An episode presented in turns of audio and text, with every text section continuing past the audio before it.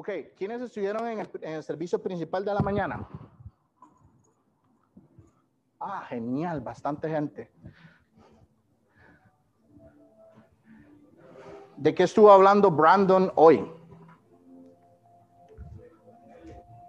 De Cornelio. Bueno, técnicamente de Pedro.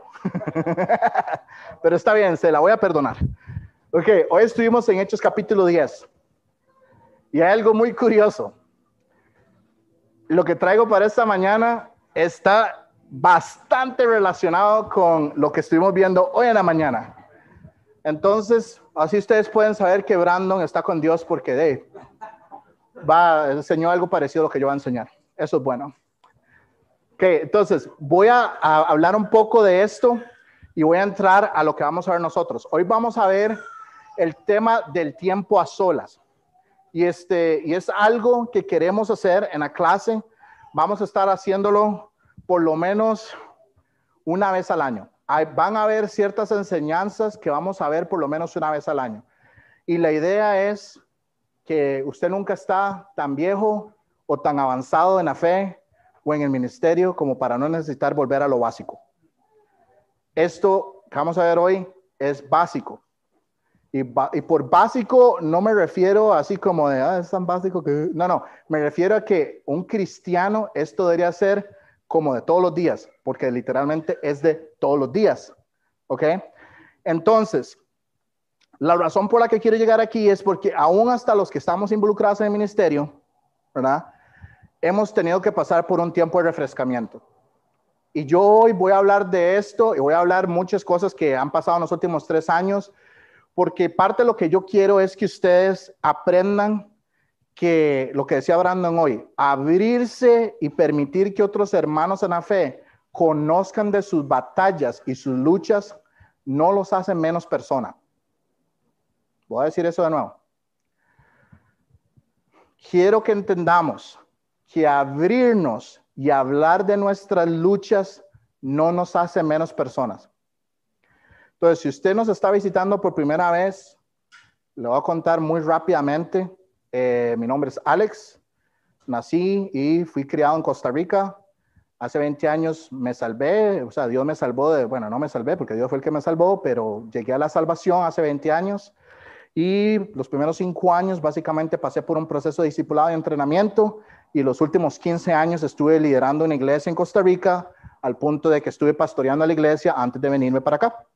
Entonces yo renuncié a lo que es el puesto del, del, obispo, ¿verdad? Que es un puesto, digamos, eso de, digamos, como un trabajo, por decirlo de esa manera, dentro de una iglesia, pero no renuncié al ministerio, ¿ok? Entonces usted no renuncia a sus dones, usted, Dios no lo desecha, a menos de que usted haya hecho algo que no tiene que hacer, pero ese es otro tema para otro día. Pero el punto es que usted simplemente cuando se reubica, Dios lo pone a trabajar simplemente en otro lado. Eso es lo que Dios hace. Y básicamente es como el concepto que hacemos en misiones. Si usted no lo estaba haciendo en su iglesia local, ¿por qué quiere ir a hacer misiones, hacer lo que nunca hizo en su iglesia local? Ahí hay un serio problema teológico, para no decir que va a ser un fracaso en muchas áreas, pero que es otro tema para otro día también. Entonces, les cuento eso porque cuando yo les diga algunas cosas, yo quiero que ustedes vean, quiero ser transparente, que hasta las personas que hemos estado por los últimos 15 años enseñando y predicando y haciendo todo, nos equivocamos, tenemos malos días, tenemos situaciones en nuestros hogares y tenemos luchas en nuestro tiempo a solas. Y hace unas semanas atrás yo hablé de que todo cristiano debería tener un compromiso con tres cosas. ¿okay? Y una de esas cosas es tiempo a solas, lectura en la Biblia o lectura, digamos, general, con este, que es, digamos, nada más leer pasajes o leer capítulos, ¿verdad? Para tener un contexto y hacer estudios bíblicos o hacer estudios, digamos, en su tiempo. No estudios bíblicos como ir y hacer un estudio bíblico con gente. No, no, no. Usted meterse de lleno en la palabra y escarbar y usar técnicas como estudio de palabra, estudio de digamos, eh, de pasaje, estudio de capítulos, estudio de libro, que son cosas que enseñamos en el Instituto Bíblico. Entonces, anuncio comercial. Si quiere aprender a hacer todo eso, pues esté orando para involucrarse con nosotros en el FBI. Eventualmente abriremos el FBI con cursos en español, entonces yo espero que eso sea una bendición para los que hablamos español. Entonces, El tiempo a solas es uno de esos. Entonces, quiero que hablemos hoy, ¿qué es tiempo a solas? Quiero que hablemos cómo es que se comunica Dios en nuestros tiempos. Ahí vamos a ver un poco de cosas que, que, habló hoy eh, Brandon, porque va de la mano. ¿Qué beneficios podemos tener el tiempo a solas? Y vamos a ver cuatro elementos prácticos. Y esos cuatro elementos es que yo siempre busco una manera, y así fue como fui entrenado, y así es como funciona mi cerebro, este, de hacer cosas de manera didácticas o de o formas que sean repetibles. ¿Qué significa eso? Si usted puede partir lo que Dios le está diciendo en pasos prácticos, le es más fácil aplicar lo que la Biblia le enseña. No trate de agarrar todo un libro, y voy a decir esto, y atragantarse con el libro, y después te dice, pues ya, ahora qué hago? Porque me leí todo el libro y no entendí nada, ni pío, ¿verdad? Decimos nosotros en Costa Rica. ¿Ok? Bueno, eso no, eso no, no es que no sirve, pero pero no le ayuda. Voy a decir, no le ayuda. ¿Ok? Eso más bien lo afecta. Pero si usted puede llegar y agarrar pedacitos y ver y decir, ah, qué fácil, ser amoroso con mi esposa. Ok, eso es puntual. Es, usted todavía podría pensar, bueno, deme ejemplos. Ok, podemos poner buenos días, desayuno, de vez en cuando ayudarle en la casa, hacer eso. Entonces usted podría después delinear cosas pequeñas pero ven que, que agarramos un concepto, ¿verdad? No dije ser bueno con la humanidad. No, no, es que si usted llega y dice algo demasiado generalizado, no lo va a hacer. ¿Ok? Parte del tiempo a solas es llevarnos hacia esta mentalidad. ¿Ok?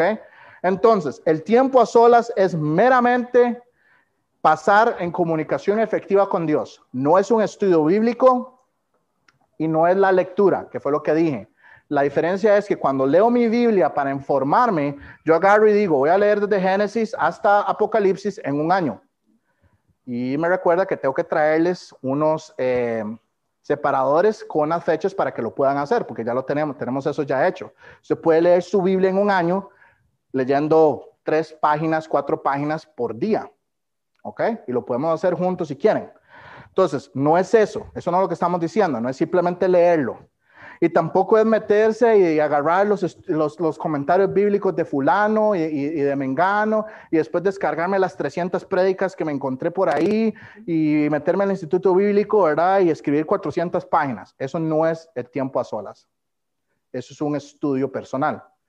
El tiempo a solas es la comunicación entre usted y Dios de manera íntima. De manera íntima. No es la única forma de recibir de Dios, es cierto, ¿ok?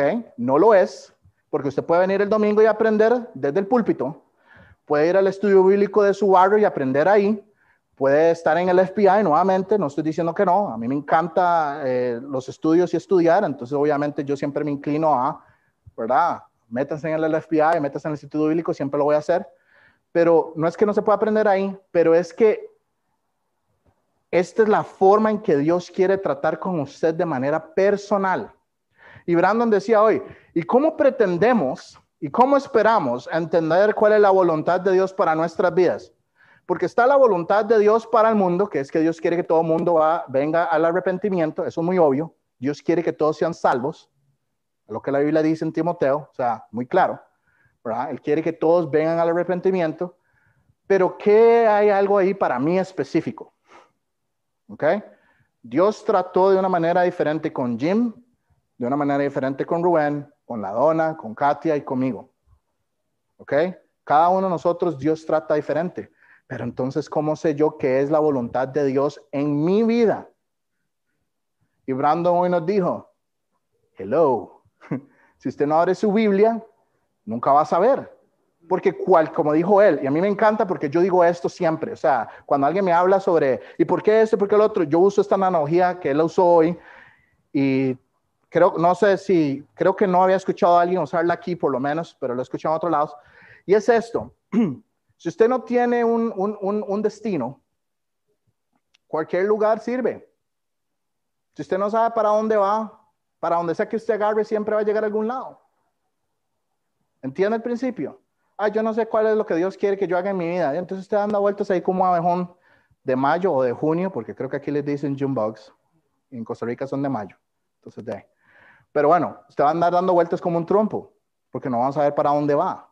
¿Ok? Entonces Brandon decía, habla su Biblia, lea lo que la Biblia dice, corrobore lo que la Biblia dice y usted va a entender hacia dónde lo está moviendo Dios.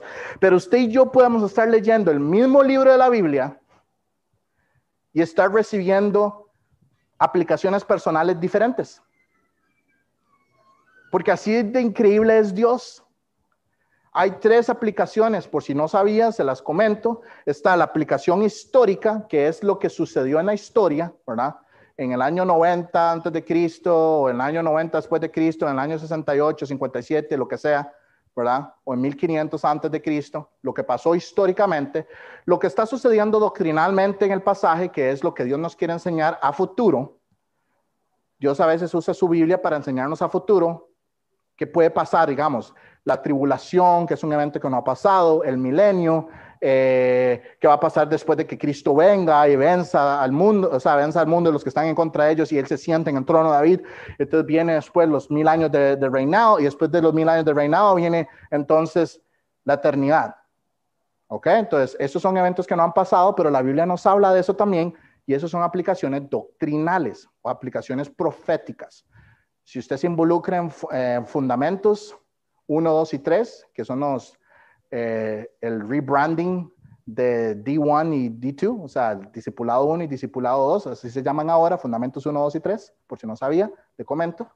Usted va a aprender todo esto. Ok, y después está la tercera aplicación, que es que Dios siempre tiene su Biblia de manera práctica. Entonces, yo puedo ir a leer en mi Biblia algo que sea personal. Usted dice, pero qué raro, Dios estaba tratando en 1 Corintios capítulo 7 y en Efesios capítulo 5 sobre matrimonio hace 1900 años, pero el día de hoy yo puedo aplicar esos mismos principios en mi matrimonio y con mi familia y con mi, y con mi esposa. ¿Por qué? Porque puedo aplicar algunos principios de manera práctica y eso es lo que se conoce como una aplicación personal. Entonces, podemos estar todos en Juan y estar teniendo aplicaciones personales diferentes. ¿Por qué? Porque nuestro tiempo a solas es la forma en que Dios habla con nosotros a nivel personal para guiarnos en lo que tenemos que hacer a nivel personal. ¿Ok? Vamos bien ahí. Yo creo que es relativamente sencillo, ¿verdad? El concepto. Ok. Entonces, ¿cómo nos habla Dios hoy? Y creo que esto va a ser muy claro. Si usted estuvo en el mensaje de la mañana, mucho de esto va a ser eh, eh, se va a traslapar con lo que habló Brandon, ¿ok? Aquí estamos en el pasaje de Segunda de Pedro, capítulo 1, versículos de 16 al 21, y esto es lo que Brandon dijo después de que habló de Hechos, capítulo 10, ¿verdad? Donde está Pedro, que se le aparece la visión y baja el lienzo y están los animales, y Dios le dice, mata y come, y entonces Pedro llega a tener un colapso, ¿verdad? Y dice, pero yo soy judío, yo no puedo comer cosas inmundas, porque ya se me había dicho que no puedo, ¿ok? Y entonces, Brandon habló de este pasaje casualmente, y yo quiero que lo leamos juntos y puse en negrita palabras o frases claves. Ve lo que dice, porque nos hemos dado a conocer el poder y la venida de nuestro Señor Jesucristo siguiendo fábulas artificiosas, sino como habiendo visto con nuestros propios ojos su majestad. Pues cuando él recibió de Dios Padre honra y gloria, le fue enviada desde la magnífica gloria una voz que decía, este es mi Hijo amado, en el cual tengo complacencia. Y nosotros oímos esta voz enviada del cielo cuando estábamos con Él en el Monte Santo. Esto está hablando sobre el Monte de la Transfiguración. Pedro estaba ahí en persona. Él vio con sus propios ojos la transfiguración. Vio Moisés y vio Elías. Él vio todo eso y él sabía que era el Hijo de Dios. ¿Ok?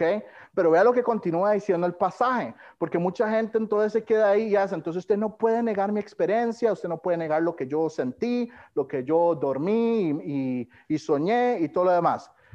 Y normalmente lo que yo digo es, no voy a negar su experiencia, porque su experiencia es suya y es personal. Usted puede decir lo que usted quiere y pensar lo que usted quiera, pero la voy a poner a prueba en contra de lo que la Biblia enseña. Y si no es un principio que esté en la Biblia, no le puedo creer, porque puede ser un espíritu engañoso y no estoy tratando de ser ofensivo con nadie. Pero es la realidad, porque vea lo que continúa diciendo el versículo. Tenemos también la palabra profética más segura, a la cual hacéis bien en estar atentos como una antorcha que alumbra en lugar oscuro En Salmos habla de una antorcha, lámpara, ¿cierto? ¿A qué está haciendo referencia? A la palabra. Gracias, Ernesto. La escritura, ¿ok? Hasta que el día que esclarezca y el lucero de la mañana salga en vuestros corazones, entendiendo primero esto. Vean la advertencia, que ninguna profecía de la escritura es de interpretación privada. Usted no puede llegar y decir, me soñé esto y esto es lo que Dios dice. Y yo voy a decir, ¿dónde están los versículos bíblicos para sustentar lo que usted está diciendo? Muéstreme. Porque yo tengo una Biblia, que es la mente de Dios. Bueno, una porción, porque Dios es infinito, ¿verdad? Entonces imagínense. Pero Dios nos ha dejado una Biblia con información para que entendamos su carácter, para que entendamos su mente, para que entendamos cómo Él trabaja con el mundo y lo que Él quiere de nosotros. ¿Ok? Es un manual de vida. Y lo está diciendo es que ninguna profecía de la escritura es de interpretación privada, que es lo que estaba diciendo Brandon hoy. Usted dice, se me ocurrió que yo tengo que ir a hacer esta misión a tal lugar. Excelente. Dios quiere que estemos en misiones, ¿cierto? Sí, por supuesto. Ok, entonces pongámoslo con otros ancianos, oremos por eso, observemos lo que está pasando, veamos las puertas que Dios está abriendo, veamos dónde está dirigiendo Dios y cómo está moviendo a esta persona. Y si es de Dios, va a haber consenso. El problema está en que a veces cometemos errores donde simplemente porque no, porque, porque como decía Brando, como queremos que Dios haga lo que yo digo, entonces yo digo, ah, es que ustedes no ven lo que yo veo y me enojo y lo hago. Y a veces es un dolor de cabeza, porque eso no era lo que Dios quería que usted hiciera. O peor aún, hay instancias en la vida donde Dios lo va a dejar a usted hacer lo que no está bien para que aprenda. Y esa es la forma en que Él nos corrige. Ah, bueno, usted dijo que iba a hacer todo eso. Sí, ah, dele. Y ya que usted tomó la decisión y no quiso tomar mi consejo, hágalo.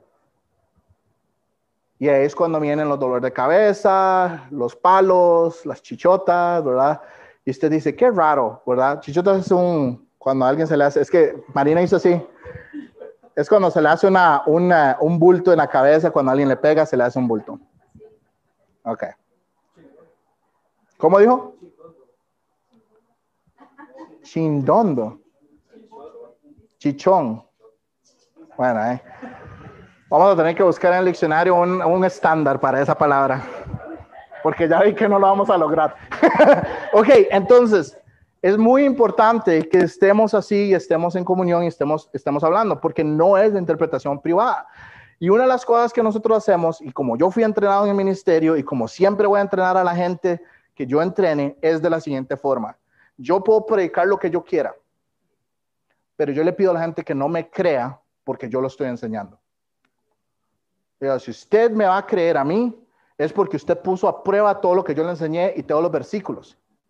Y muchas veces decimos, ah, es que tengo una corazonada y trato de ser lo más transparente y cuando no tengo un versículo para sustanciar algo o para no poder decir, es que es así, yo digo, yo personalmente creo que esto es lo que yo entiendo, porque me parecería incorrecto y no apropiado llegar y decirles algo si no tengo pruebas. Porque ¿qué estoy haciendo ahí? Interpretando privadamente. Entonces, ¿quién es la autoridad? ¿La Biblia o yo? Ya, si yo les digo que usted me tiene que creer porque yo lo dije, la autoridad soy yo. Pues yo soy un ser humano y me puedo equivocar. Y la otra semana puedo cambiar de pensar y decir algo diferente. Es así de simple. Entonces, no es de interpretación privada, porque nunca la profecía fue traída por voluntad humana, sino por los santos hombres de Dios hablaron siendo inspirados por el Espíritu Santo. Ahora, hay un contexto, obviamente hay un contexto y hay un montón de libros e información en la Biblia, ¿verdad? Aquí la Biblia todavía no está completa, los 66 libros, se refiere a escritura, pero podemos entender, si usted traza la palabra escritura a través de la Biblia, usted va a entender y va a ver muy muy claramente que se referían a copias de copias de copias de escritos. Uno de los grandes debates que a veces la gente tiene respecto a si tengo la Biblia original y todo lo más que dice, ah, si yo tengo la Biblia original, buena, buena suerte con eso. Nadie tiene una Biblia original. Qué pena, o sea, no quiero hacerlo sentir mal, pero usted lo que tiene es una copia de copia, de copia, de copia, de copia, de copia. Una traducción confiable, sí, yo creo eso. Inspirada, yo creo eso. Pero los originales, y si no me cree, se lo dejo de tarea. Los originales, Moisés los quebró. Y si esa referencia no le suena, es tarea para usted investigar por qué digo eso. Pero usted va a ver que cuando él baja del monte con, las, con los mandamientos y ve el relajo y la fiesta que se tenían, él quiebra los diez mandamientos, las tablas donde y entonces cuando saca la siguiente, digamos, versión, por decirlo así, es una copia de lo que Dios ya le había dicho. Usted ve que entonces ni Moisés se dejó el original porque lo quebró.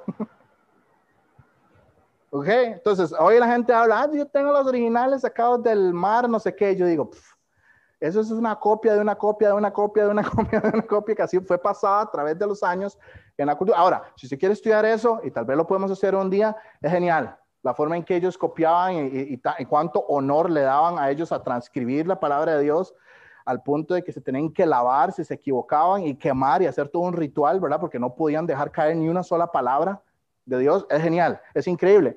Pero quería decir eso. Entonces, siguiente versículo, por favor. Ok, ve lo que dice. Más el consolador, el Espíritu Santo, a quien el Padre enviará en mi nombre, Él os enseñará todas las cosas y os recordará todo lo que he dicho. Juan 14, 26. Ok. Entonces, la palabra de Dios y el Espíritu Santo son los que hacen el trabajo para enseñarnos la Biblia. ¿Ok? Entonces, aún tengo muchas cosas que deciros, pero ahora no las podés sobrellevar. Ups, ouch. ¿Usted entendió esa frase? Tengo muchas cosas que deciros, pero ahora no las puede sobrellevar. Llega un punto en su vida donde Dios no le va a revelar algo, ni le va a dar a usted información porque usted no está preparado para recibirla. Si le duele en el ego, qué pena, lo siento, pero es la realidad. A veces, por nuestra forma de pensar, nuestra inmadurez, nuestra carnalidad, acercarnos a la Biblia, Dios no nos revela algo. Piensen en eso.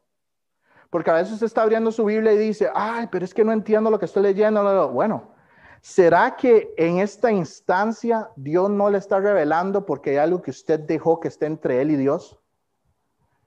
Y hoy vamos a hablar de eso porque quiero que hablemos del tiempo a solas como una relación entre usted y Dios y voy a hablar de los cuatro puntos y van a ver por qué todo lo que estoy diciendo tiene sentido. ¿Ok? Vamos a llegar ahí. Pero cuando venga el Espíritu verdad, Él os guiará toda la verdad. Pero si tiene el Espíritu Santo, a menos de que usted lo esté contristando, como dicen Romanos, usted puede con su actitud contristar al Espíritu Santo de Dios. Contristar significa presionar.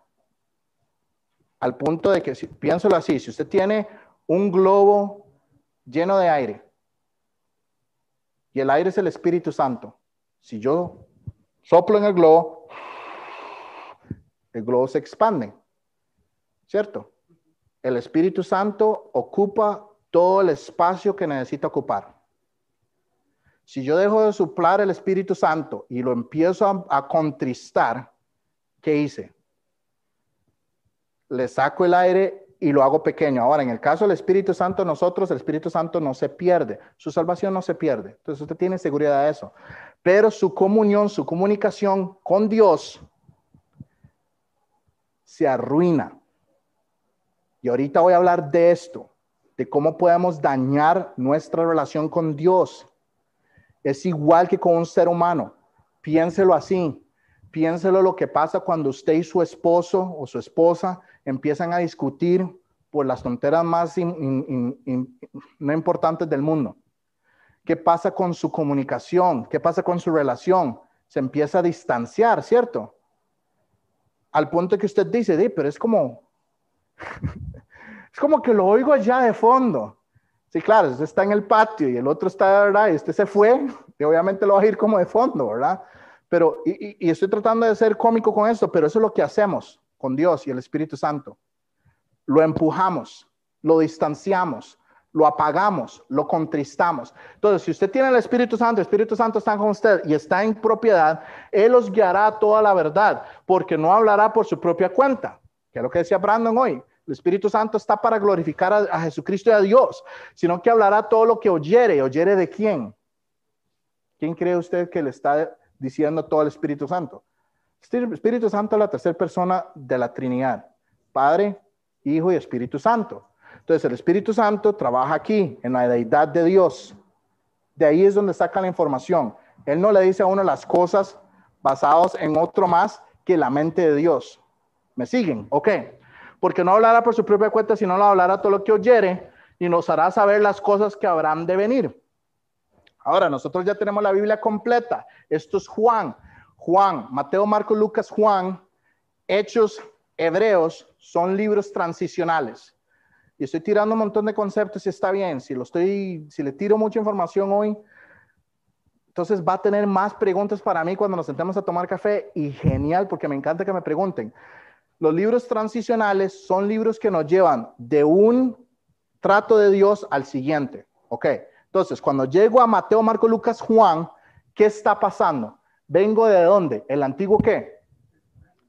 Ok, y estoy transicionando al Nuevo Testamento. Pero Hebreos me dice que el Nuevo Testamento no comienza hasta que muere el testador. ¿Cuándo muere Jesucristo? ¿Al principio o al final de los evangelios?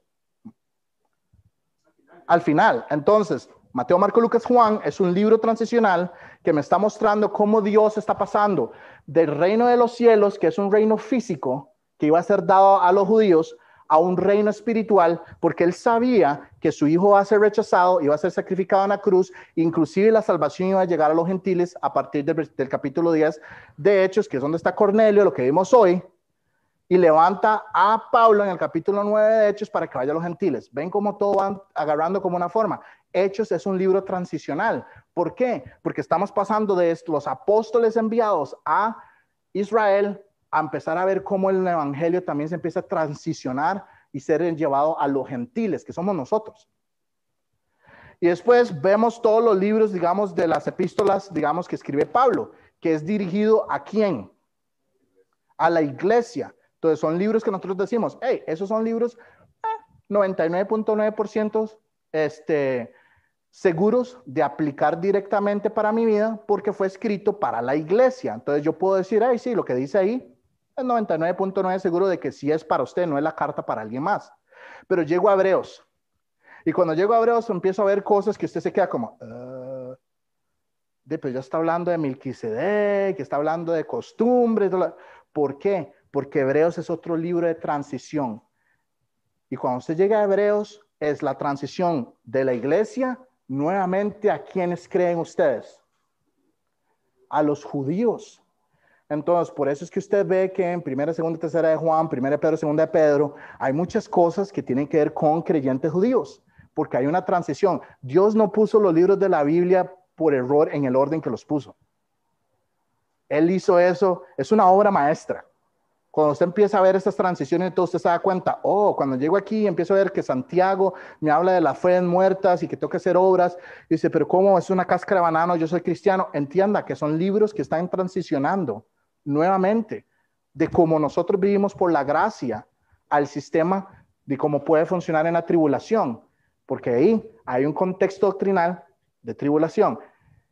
Y acabo de decir un montón de cosas que mejor sigo, mejor sigo con lo que estaba, porque si no, lo voy a hacer enredarse más. Lo cual también hablamos no con palabras enseñadas por sabiduría humana, sino con los que enseña el espíritu, acomodando espiritual a lo espiritual. ¿Cómo entiendo yo mi Biblia? Hablo mi Biblia, veo un versículo y empiezo a buscar todas las referencias bíblicas en la misma Biblia para poder entender cómo Dios define su propia Biblia. La Biblia es un sistema cerrado. Cuando yo digo que la Biblia es un sistema cerrado, me refiero a que es su propio comentario bíblico y es su propio diccionario. Si usted quiere entender cómo trabaja Dios un tema, agarre una concordancia, busque todos los, pasajes bíblicos y siéntase con una buena taza de café y lea, y lea, y lea. Y el Espíritu Santo, si usted está con el corazón correcto, el Espíritu Santo va a empezar a decir, puf, vea esto aquí, vea esto aquí, vea esto aquí. Y usted va a ir empezando a ver cómo la Biblia empieza a agarrar su propia forma. ¿Ok? Bien. Siguiente. Ok, beneficios del tiempo a solas. Nos da un pensamiento en qué reflexionar durante el día. Ok, Pero yo no he dicho cómo se hace el tiempo a solas, ¿verdad? Hasta el momento he hablado de que Dios comunica y es importante la Biblia, la seguridad, hablé de divisiones, hablé, mencioné de manera solapada dispensaciones ahí cuando dije que hay un cambio, ¿verdad? Aquí un cambio allá, y hablé también de libros transicionales, pero no les he dicho que es un tiempo a solas. Porque el tiempo a solas es una conversación entre usted y Dios. ¿Ok? Yo le voy a enseñar principios y le voy a enseñar una herramienta. Pero últimamente usted escoge cómo lo quiere hacer. Yo tengo el mío, yo tengo mi técnica. Me enseñaron así, me gustó, se me hizo fácil por la forma en que yo pienso y como yo hago mis cosas, entonces para mí fue fácil seguir ese principio o seguir, digamos, la herramienta. Pero usted lo puede hacer diferente. ¿okay? El concepto generalizado es que usted quiere leer un pasaje de la Biblia, pongamos un ejemplo, Juan, y usted agarra Juan capítulo 1, versículo 1, y empieza, empieza a leer, empieza a apuntar, y va a parar cuando usted vea un pensamiento que pueda usar para reflexionar en ese día. Si el pensamiento sale en el primer versículo, pare ahí. No, mire, que entonces vamos a tomar de como 10 años terminar Juan. ¿Y, ¿Y cuál es el problema? Dure 10 años terminando Juan. Está bien. Eso no tiene nada malo. Digo Juan porque cuando llegué a los Estados Unidos estaba pasando por un tiempo un poco la transición, irme de Costa Rica, dejar la iglesia, obviamente uno es su familia, entonces usted genera relaciones, genera vínculos y después usted al irse es como arrancar el árbol y las, y las raíces y duele. Entonces yo sabía que Dios quería que viniera a Kansas City porque Él nuevamente me confirmó, como dijo Brandon hoy, fue una idea que yo tenía en mi cabeza hace 10 años, en el 2008, y llegué a Estados Unidos en el 2018. Dios duró 10 años trabajando esa transición. Usted ve, el tema. Yo nada más no me levanté y me largué de Costa Rica cuando me dio la gana y me fui. No, yo lo puse a prueba. Hice varios intentos y Dios dijo que no. Pero cuando hice el tercer intento, creo, fue el tercer intento, Dios dijo que sí. Y cuando me di cuenta, literalmente me dijo, tiene cuatro meses para salir del país. Y ahí con corazón medio hecho un bizcocho, como dice uno, un nudo, dije, bueno, Dios me estuvo preparando 10 años para este punto. Entonces agarré, vendimos todo, echamos las cosas en maletas, nos despedimos de la gente y nos venimos. ¿Ok? Pero fue difícil. ¿Por qué? Porque hay que comenzar de nuevo. Porque hay que levantar nuevas amistades, nuevas relaciones, porque usted se da cuenta de un detalle, ya no puede ir donde su mamá el fin de semana después de la iglesia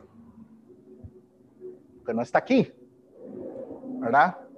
Entonces, ya usted se puede preguntar, ya no era tan fácil, antes yo nada más era ahí, vivíamos en una ciudad diferente, como decir que yo viviera en Kansas y ellos vivieran en, en Missouri, en Raytown, ¿verdad? Entonces, 25 minutos de, maneja, de manejada, muy parecido a mi situación actual con muchos de ustedes. Y yo decía, 25 minutos no es nada, manejaba donde mis papás, los veía un ratito y me volvía a mi casa. Cero problema, ¿cierto? Pero cuando ya es otro país, mm, ya no es igual. Entonces, digamos que mi tiempo a solas entró como una crisis, ¿ok? Donde yo dije, Dios, tú has sido fiel por 20 años, 18 años. ¿Por qué esto se siente tan diferente? Y era mi carne sintiendo emociones y problemas y ideas me acuerdo que Sam en una reunión de líderes dijo, hey, a veces uno tiene que volver, ir a, los, a lo básico, back to basics, ir a lo básico. Si usted necesita restablecer su relación y su link con Dios, ¿por qué no empieza con Juan? Juan es un buen libro. Entonces adivinen qué libro estudié cuando regresé y estuve aquí el primer año. Juan. Versículo por versículo, capítulo por capítulo, fui párrafo por párrafo viendo a ver qué tenía Dios. Y después de un tiempo, muchas cosas, muchas amarguras, si usted quiere decirlo así, Dios se encargó de ir acomodándolas en su lugar. Es por eso que es importante tener un tiempo a solas, porque nos da un pensamiento en qué mantener la mente y no estar, pero es que mi mamá y es que mi papá y mi hermano y entonces ahora quién va a estar en la iglesia, porque entonces empieza uno a darse ideas de grandeza y yo me fui, entonces quién va a liderar la iglesia cuando ya no estoy, ¿verdad? Porque yo estaba aquí, hacía esto y hacía lo otro. Dios, Dios tiene control de todo. ¿Ok? Dios tiene control de todo y, Dios, y Dios tiene su plan y un propósito. Entonces, cuando empecé a tener estos pensamientos, empecé a contrarrestar esos pensamientos con los pensamientos de la Biblia.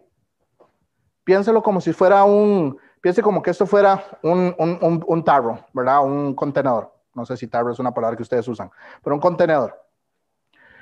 Y lo lleno de agua. ¿Cómo hago para sacar esa agua y meter otras cosas? Tengo que sacar el agua, ¿cierto? No hay otra forma. Entonces usted empieza a meter otras cosas para que el agua salga. Y más, y más, y más, y más. Y después cuando queda un poquito, si quiere le echa arena. Hasta que todos los campos de ese contenedor se le sale lo que tenía antes. Ese es el proceso que estamos haciendo cuando renovamos nuestra, nuestra mente, cuando renovamos nuestro espíritu, cuando Efesios nos llama a renovar nuestro entendimiento a Dario. Lo que nos está diciendo Dios es, saque la cochinada que tiene en su cabeza y meta algo bueno. Agarre la Biblia y empieza a meter la Biblia ahí para que del otro lado salga la cochinada, salga lo que no es, lo que no es bueno, lo que usted no necesita. ¿Ok? El tiempo a solas es crucial porque este es el tiempo personal en que Dios va a guiarlo a usted a nivel personal, no el vecino, no su esposa. Vea, así yo hemos hablado de esto muchas veces. Entonces tratamos de hacer, ¿verdad? Un tiempo en familia, pero yo siempre que hago mi tiempo a solas, cierro la puerta de mi oficina y busco hacerlo en horas, bueno, primero estoy, mi horario está por todo lado, pero también busco hacerlo de forma que no haya una distracción, que esto sea para mí porque yo quiero que Dios me hable a mí. Ahora, no tengo nada en contra de que le hable a mi esposa. Por supuesto, quiero que le hable a mi esposa, pero yo quiero que le hable a mi esposa en el contexto de mi esposa. Sus necesidades, sus problemas, sus luchas. Y que me hable a mí en mis necesidades, en mis problemas y en mis luchas. Porque es personal. Es una relación personal. No le está hablando de Pepito para que le diga perencejo. No funciona así. ¿Ok? nos da la posibilidad de ver cómo Dios está tratando un tema específico. Ahorita estoy viendo algunas cosas en Romanos, que es el libro con el que estoy estudiando ahorita, o en el que estoy haciendo mi tiempo a solas, y estoy viendo algunas cosas de, de, la salvación. Y Romanos creo que es un libro que ya he visto unas dos o tres veces antes, pero siempre que lo abro, me detengo me quedo viendo y hago, mira, ¿cuántas veces habré leído ese versículo? Como diez veces. Lo vuelvo a leer y veo algo que tal vez no había considerado antes por el contexto en el que estoy en ese momento. Ahorita estoy viendo que hay muchas cosas que la gente se enreda, la gente pregunta su salvación, pero es que no entiendo esto, no entiendo lo otro. Y ahora que estoy en Romanos estoy viendo concepto y digo, mm, bueno, este versículo sería perfecto para poder ayudar a entender esto a esta persona, pero también es para mí. No es para dárselo a alguien más, es para mí primero, porque digo, ah, eso es mi entrenamiento, eso es bueno, nos da temas para compartir, aunque es personal, puede edificar a otros. Nos da una constante exposición a la palabra. Nos da el empuje necesario para ser constantes. Ah. Ahorita les voy a decir por qué esto es importante. ¿Cuántos de ustedes han hecho el intento, más, hablemos de una vez, cuántos de ustedes han hecho el intento de ir al gimnasio?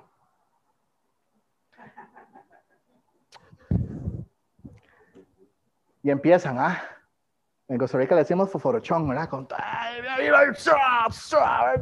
llegan a la casa, ay, me duelen todos los brazos y lo demás.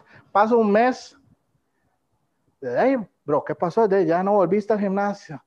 Es que me distraje, hice eso y todo lo demás. Ok. Ahora, o puede ser el opuesto. Hay personas que más bien se, se diluyen y se distraen con eso y no piensan que el tiempo a solas es como hacer ejercicio. Usted tiene que hacer ejercicio todos los días de diferentes tipos. Yo, sé, yo no soy experto en eso, pero tengo muchos amigos que eran personal trainers y todas esas cosas, entonces un día que un día es piernas, el día del otro día es abdomen, el otro día son brazos y usted no repite por eso, ¿y por qué? Porque vea, ¿verdad? Entonces eh, era un, todo un tema, ¿verdad? Pero esto hay que hacerlo siempre. Si usted no ejercita sus músculos, la siguiente vez que usted vaya a hacer un ejercicio, no va a aguantar. Es como el año pasado creo que alguien dijo algo de la carrera y yo me reí, yo dije, pues, voy a empezar a, entrenar para la carrera de 5 kilómetros una semana antes, por favor, o sea, no, si no estuvo entrenando todo el año, el día que trate de correr esas 5 millas, puede que las corra, pero el siguiente día puede que no se levante de la cama porque su cuerpo no está preparado para eso. Entonces, pretendemos llevar una vida donde espiritualmente podemos aguantar los, los ataques espirituales de Satanás.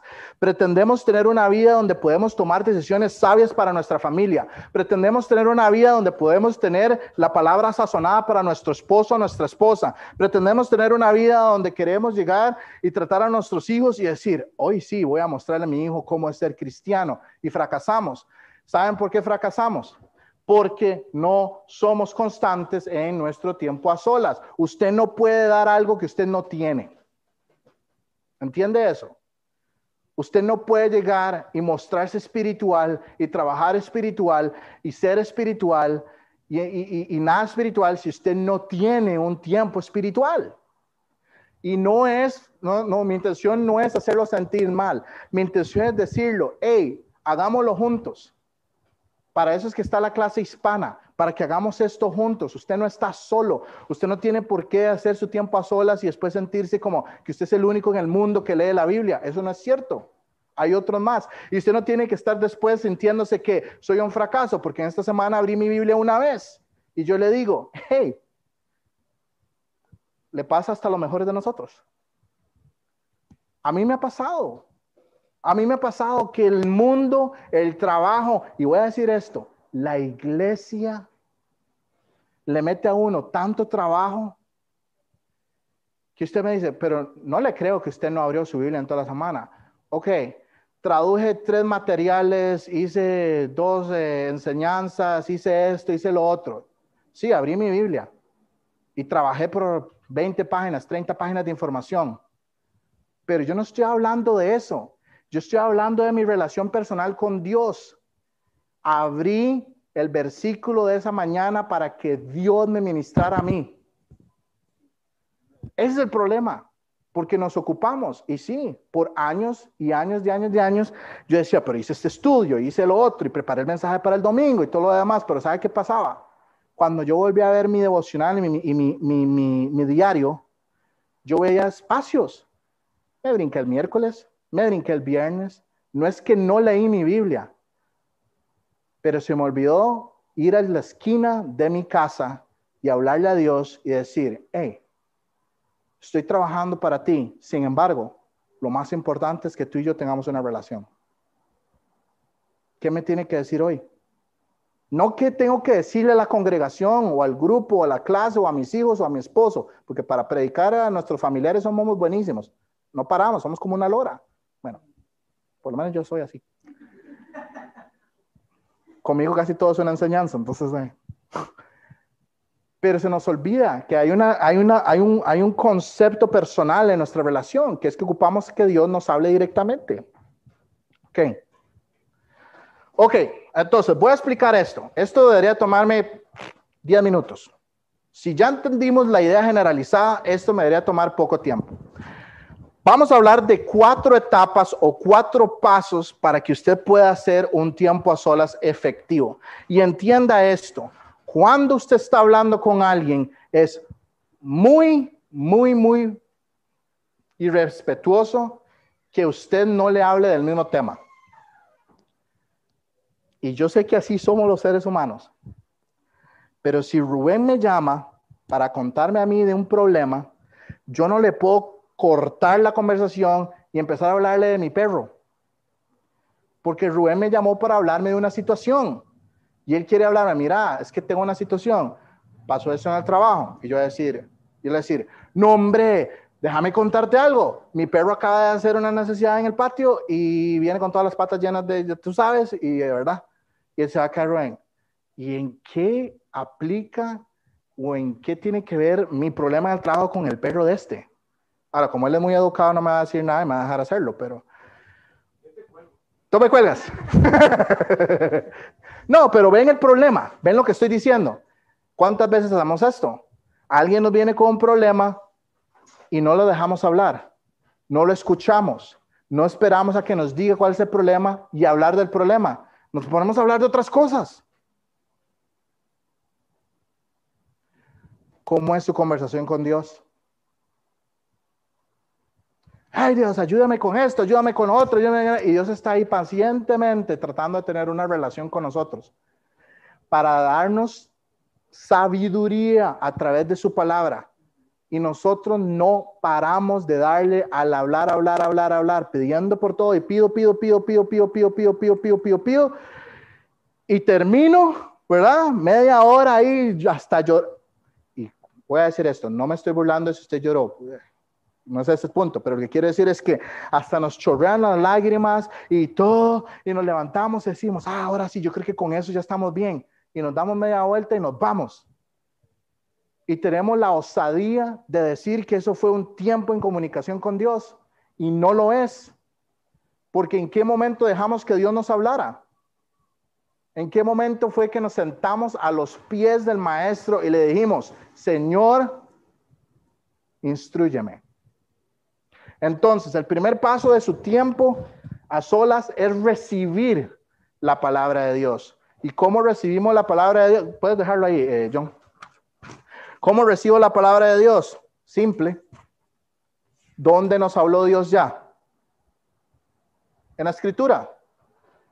Entonces abra la Biblia pero no sé por dónde empezar. Yo le ayudo, agarre con Juan, capítulo 1, versículo 1. Vaya en orden. Y después puede agarrar Romanos si quiere o otros libros, o en las epístolas de la, de la iglesia, no hay problema. No le recomiendo que, que, empiece con cosas más complejas del Antiguo Testamento porque puede que se le haga un nudo en la cabeza y tal vez se va a enredar más. Entonces, piense con algo más tranquilo en el Nuevo Testamento. Entonces, lo primero es sentarnos y recibir la palabra, porque vea, ve lo que dice el versículo 3 de Efesios capítulo 3, que por revelación fue, me fue declarado misterio como antes se lo he escrito brevemente, leyendo, leyendo, lo cual podéis entender cuál sea mi conocimiento en el ministerio de Cristo. Leyendo, usted tiene que leer la palabra para recibir. ¿Ok? ¿Qué va a hacer luego? Va a reflexionar. Entonces, usted no se va a volver y va a interrumpir a Dios en lo que le está enseñando a través de la palabra para hablar de otra cosa. Usted va a reflexionar en lo que leyó. Entonces, si leyó Juan 1, capítulo 1, versículo 1, ahí se va a quedar y lo que leyó, eso es lo que le va a responder. Y si eso le está hablando de tal vez una actitud que usted tiene que tomar con sus hijos, entonces es el tema de conversación.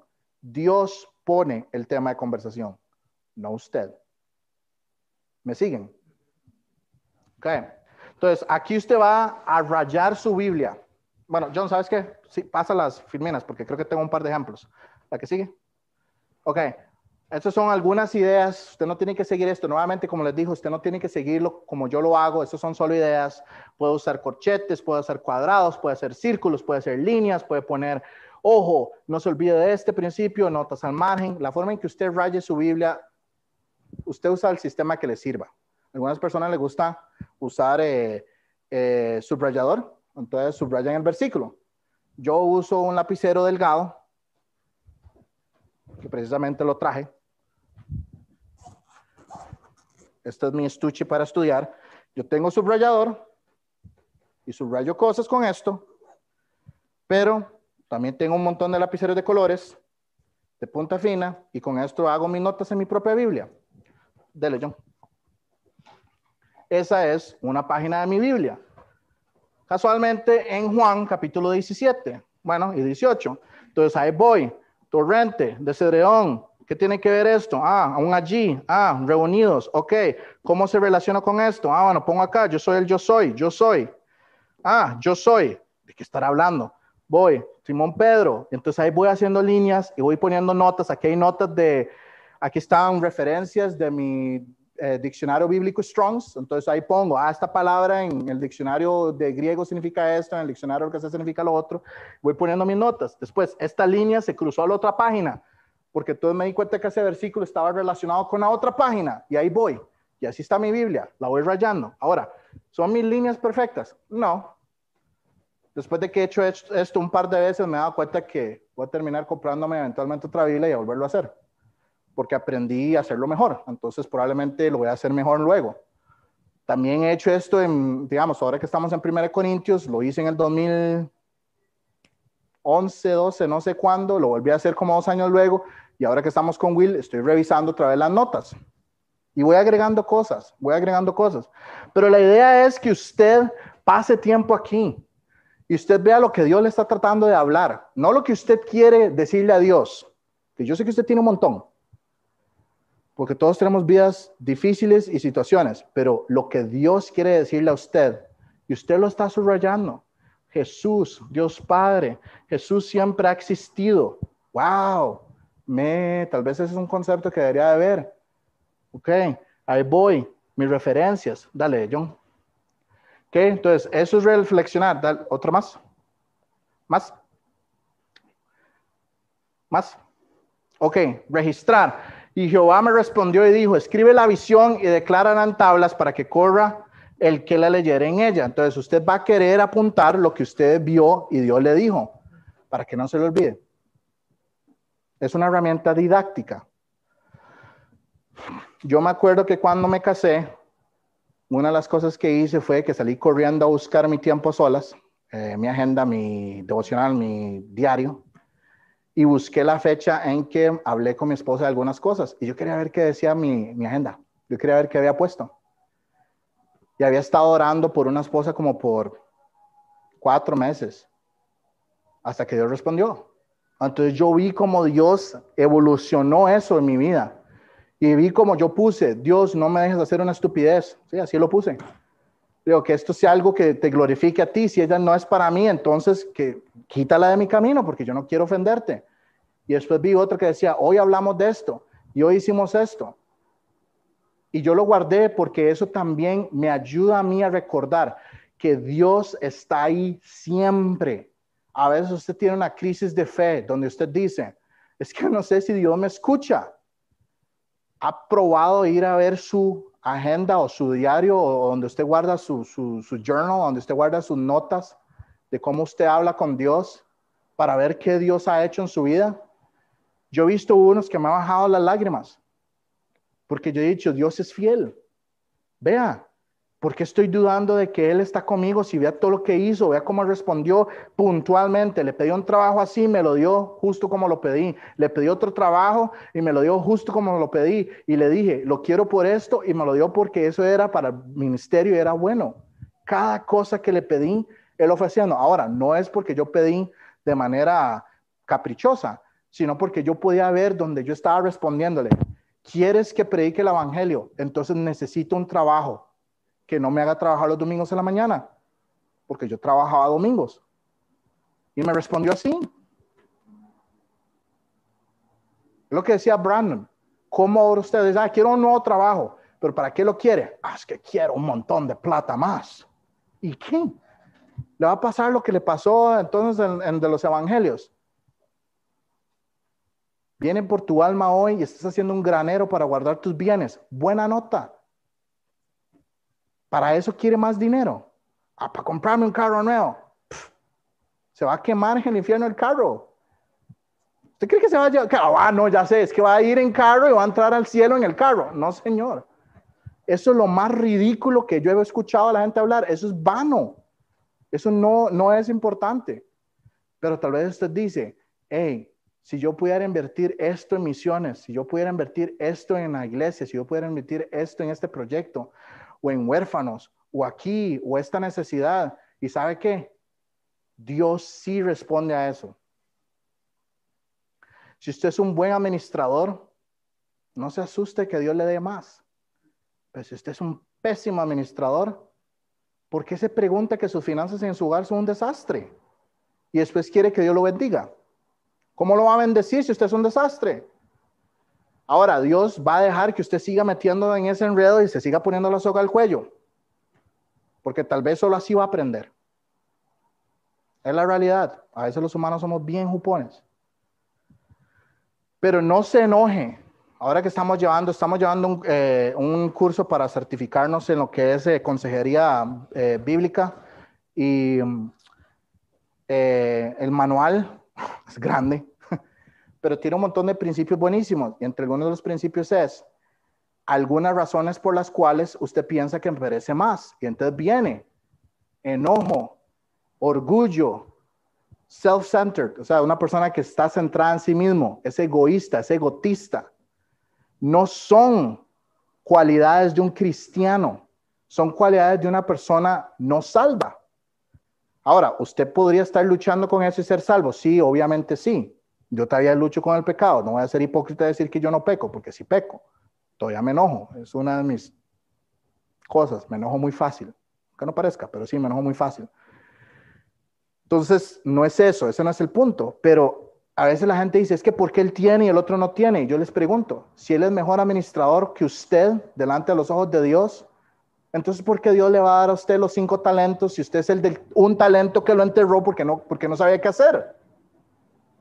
¿Saben qué le estoy hablando, verdad? La los talentos. Dice que Dios dio conforme a la capacidad. Dios le va a dar más a aquellos que son buenos administradores para que administren el dinero en el ministerio. No es para comprarse cosas. No es para que usted se compre chunches. Chunches son cosas en Costa Rica. ¿Ok? No es para eso. Entonces, registre cómo Dios le está hablando. Sigue. ¿Cómo responde? No cambie el tema. Usted está recibiendo de Dios. Entonces, lo correcto es orar basado en lo que recibió de Él necesito ayuda de Dios en alguna área de mi crecimiento espiritual. Es que yo no sé qué es lo que quiere Dios en mi vida. si usted no abre la Biblia, Dios nunca va a poder enseñarle a usted que usted tiene un problema de carácter. Como le dije, a mí no me da vergüenza ser transparente y decir cuáles son las áreas en las que yo lucho. Yo lucho con mi carácter. Yo me enojo muy fácil.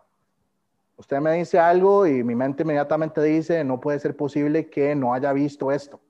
Así piensa mi cabeza. Entonces Dios constantemente me está diciendo, hey, hey, respuesta blanda, hey, amor, hey, el resto es más que usted, hey, no se ponga en el pedestal, hey. Así es como me habla Dios a mí en mi tiempo personal muchas veces. Áreas que yo tengo que cambiar. No áreas que mi esposa tiene que cambiar. Si usted está viendo en su tiempo a solas todo lo que su esposa tiene que cambiar, eh, creo que tenemos que hablar un poco porque creo que usted está hablando no con Dios, está hablando con probablemente su carne, porque Dios no funciona así. Dios no va a hablar en su tiempo personal de todas las quejas que usted tiene de su familia. Dios le va a hablar a usted en su tiempo personal de todo lo que usted puede hacer para amar más a su familia y ser más sacrificial. Cada vez que yo tengo un tiempo a solas de esos que yo salgo así bien vapuleado, es porque Dios dice, ¿Y quién es usted si no tiene que ser mi imagen en Cristo?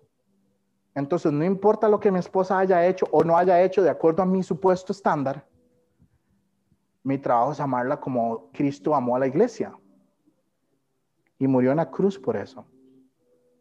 Entonces, yo no tengo derecho a quejarme más que simplemente decir, Dios, gracias por lo que me has dado. Entonces, si su tiempo a solas no va de la línea en lo que Dios está hablándole a usted, no a su hijo, a su hija, a su pareja, a su vecino, o al líder de la iglesia o al pastor, no, es a usted. Entonces, creo que no está teniendo una relación con Dios, no es un tiempo a solas con Dios, es un tiempo a solas con su propia mentalidad y su propia carne. ¿He de confesarle un pecado o una mala actitud? Ay, si Dios le está dando a usted para que reconozca algo, hágalo. ¿Será que debo darle gracias por algo que me ha dado o, el, revelado en su palabra? Ok. Eh, siguiente. Ok, entonces, ya vamos a terminar. Esto me va a tomar un minuto. Esta es la herramienta. Entonces, yo quiero, yo quiero, quiero explicar esto. Quiero explicar esto bastante bien. Esto es un libro. Esto es lo que es. Lo mandé a hacer la semana pasada. Una amiga de la iglesia en Costa Rica me ayudó. Ella me hacía los diseños y nos hizo un diseño para nuestra clase. Entonces, este es el tiempo a solas de la clase hispana. ¿Ok? Esto que está aquí es esto. Fecha, pasaje bíblico, qué está reflexionando, cómo responde y cuál es su petición de oración. Esto me ayuda a mí porque si no, entonces yo me distraigo y empiezo a divagar. Entonces, esto me mantiene a mí en concentrado en lo que estoy. Entonces, esto es meramente una herramienta. Nuevamente, vuelvo a decir, esto es una herramienta. Usted no tiene que usar esto. Si usted usa esto, no es más santo que el que no lo usa. Quiero que eso quede claro, ¿ok? Si usted quiere hacerlo en su computadora, hey, hágalo en su computadora. A mí eso no me afecta lo más mínimo. Es su relación con Dios, no, no su relación conmigo. Si usted quiere comprarse un libro de un dólar en Walmart, porque eso le sirve y le ha servido por siempre, y eso, hágalo. Pero si usted está buscando algo para ayudarse a estructurarse, yo mandé a hacer 14 de estos con la intención de ayudarlo. Y voy a tirar un reto porque yo no sé si usted sabe un poquito de numerología, pero en la Biblia los números tienen un significado. Y hay uno que es 40, que es el de la prueba. Yo quiero hacer un reto. Estos tienen un costo como de 10 dólares, pero yo estoy dispuesto a dárselo gratis. Con una condición.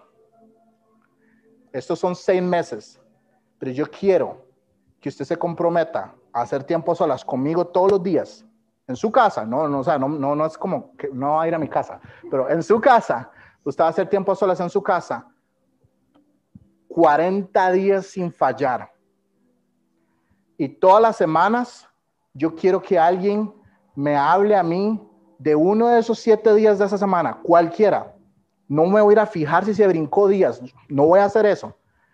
Si usted es un vivazo, como decimos en Costa Rica, y el del, ah, es que el mío es buenísimo, y es solo de domingo a domingo y se brincó la semana, eso es entre usted y Dios, ¿ok? Pero yo quiero ayudarle que estemos a cuentas. Usted me va a ayudar a mí a estar en mi tiempo a solas sin fallar y ser constante y yo quiero ayudarle a usted. Entonces, por 40 días, yo quiero que usted se comprometa. Si usted lo quiere, es suyo, no me tiene que dar un 5. Si quiere apoyar, eche 10 dólares en el buzón de ofrendas y estamos en paz, ¿ok? Sale y vale. Ok, ¿qué más hay ahí?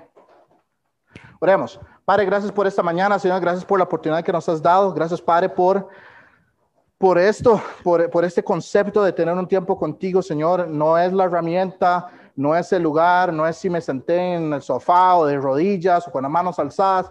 Es el hecho de que recibo de ti, reflexiono en lo que me has dado registro lo que me has dado y te respondo de acuerdo a lo que me has dado, Señor, para tener una comunicación efectiva, una comunicación respetuosa, donde recibo de ti y hablo de vuelta lo que me estás tratando de decir para yo poder comprender y, entender que lo que quieres que haga.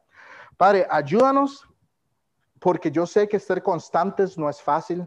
Ayúdanos porque yo sé que vamos a fallar.